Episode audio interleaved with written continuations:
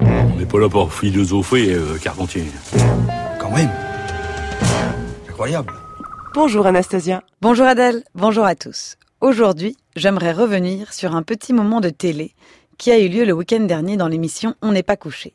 Alors que Zaz était reçu pour la sortie de son dernier album, et après seulement quelques minutes d'interview, c'est Laurent Ruquier, secondé par sa chroniqueuse Christine Angot, qui s'est adressé à la chanteuse avec une question bien particulière. Pourquoi vous tutoyez aussi facilement Je sais pas, c'est Parce que c'est un je- on. J'ai l'impression que c'est un on, votre tu, non? Quand vous dites tu, c'est vous dites tu ou vous dites on? Assez dubitative face à l'interprétation d'Angot, Zaz a tout de même voulu donner quelques explications. Tu, c'est, je sais pas, c'est un truc un peu direct. Au Québec, tu vois, je suis tranquille, je- tout le monde te tutoie, j'ai pas de problème. Voilà, et je, je sais que ça peut être pris comme un manque de respect, alors qu'en fait, c'est pas du tout le cas chez moi. C'est plutôt, euh, c'est plutôt pour avoir quelque chose où on, on se parle vraiment, en fait. J'ai l'impression que le, le vous, il y a un truc qui, on perd euh, une accroche, quoi. Enfin, chez moi, ça, ça met une distance, en fait. Mais ce qui est, ce qui est important pour les gens. Important pour les gens peut-être, et surtout, apparemment, pour l'autre chroniqueur de Laurent Ruquier, Charles Consigny. Moi, je tiens au vouvoiement. Le vouvoiement, c'est un hommage à la pluralité de l'autre. Vous, être innombrable à qui je parle. C'est ça le vouvoiement. Le vouvoiement, c'est la distance, et je trouve que la distance, c'est la civilisation. La distance, c'est la civilisation. Voilà qui donne matière à réfléchir. Mais venons-en tout de même à ce qui nous occupe, à ce débat, tout sauf anodin, entre partisans du tutoiement et partisans du vouvoiement. D'ailleurs, avant toute chose, faut-il dire vouvoiement ou voussoiement Dans un billet intitulé Éloge du vouvoiement datant de 2013, publié sur le site de l'Académie française, l'écrivain, critique et académicien Frédéric Vitou considère que les deux se valent. Bien que le terme voussoiement soit plus ancien, le terme vouvoiement paraît plus euphonique et compréhensible et il est par ailleurs lui aussi d'un usage très ancien. Frédéric Vitou en profite également pour rappeler que l'invention du vouvoiement est souvent attribuée à l'époque du règne de l'empereur romain Dioclétien, qui divisa l'empire entre Orient et Occident, mettant à la tête de chaque un Auguste assisté lui-même d'un César. Ainsi, quand l'un des souverains prenait la parole, il ne le faisait pas qu'en son nom propre, mais aussi au nom des trois autres.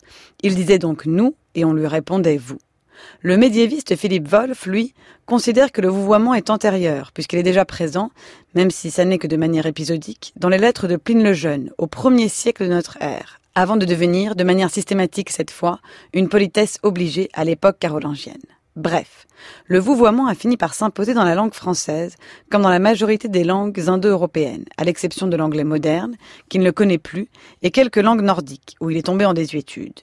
Le vouvoiement devient même rapidement l'une des manifestations les plus audibles de la politesse, qui marque le respect, la fameuse distance dont parle Charles Consigny, la séparation hiérarchique, la séparation générationnelle, la séparation aussi entre ceux que l'on connaît et ceux que l'on rencontre tout juste. Pourtant, l'histoire du vouvoiement, au moins en France, n'a rien de linéaire, bien au contraire. Dans son ouvrage Dictionnaire nostalgique de la politesse, dont je vous recommande vivement la lecture, Frédéric Rouvillois raconte le rejet au moment de la Révolution française des bonnes manières imposées par l'Ancien Régime. Le tutoiement devient obligatoire, le vouvoiement interdit.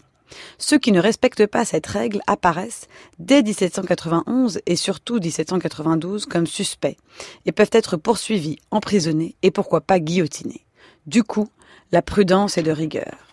Il faudra attendre Napoléon Bonaparte pour que le vouvoiement soit restauré, avec le passage d'une politesse aristocratique décontractée à une politesse bourgeoise beaucoup plus rigide.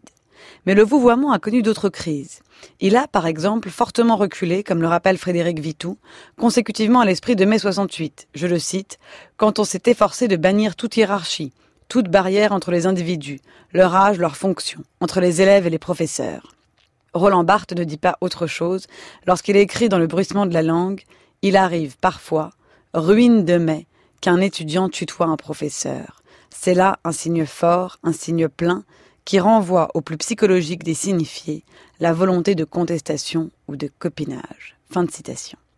Frédéric Rouvillois l'analyse et l'explique.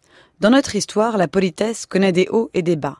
Il souligne d'ailleurs qu'après les années 60-70, période de forte contestation, où les bonnes manières étaient perçues comme archaïques et ringardes, nous vivons aujourd'hui dans une période plus propice à la politesse.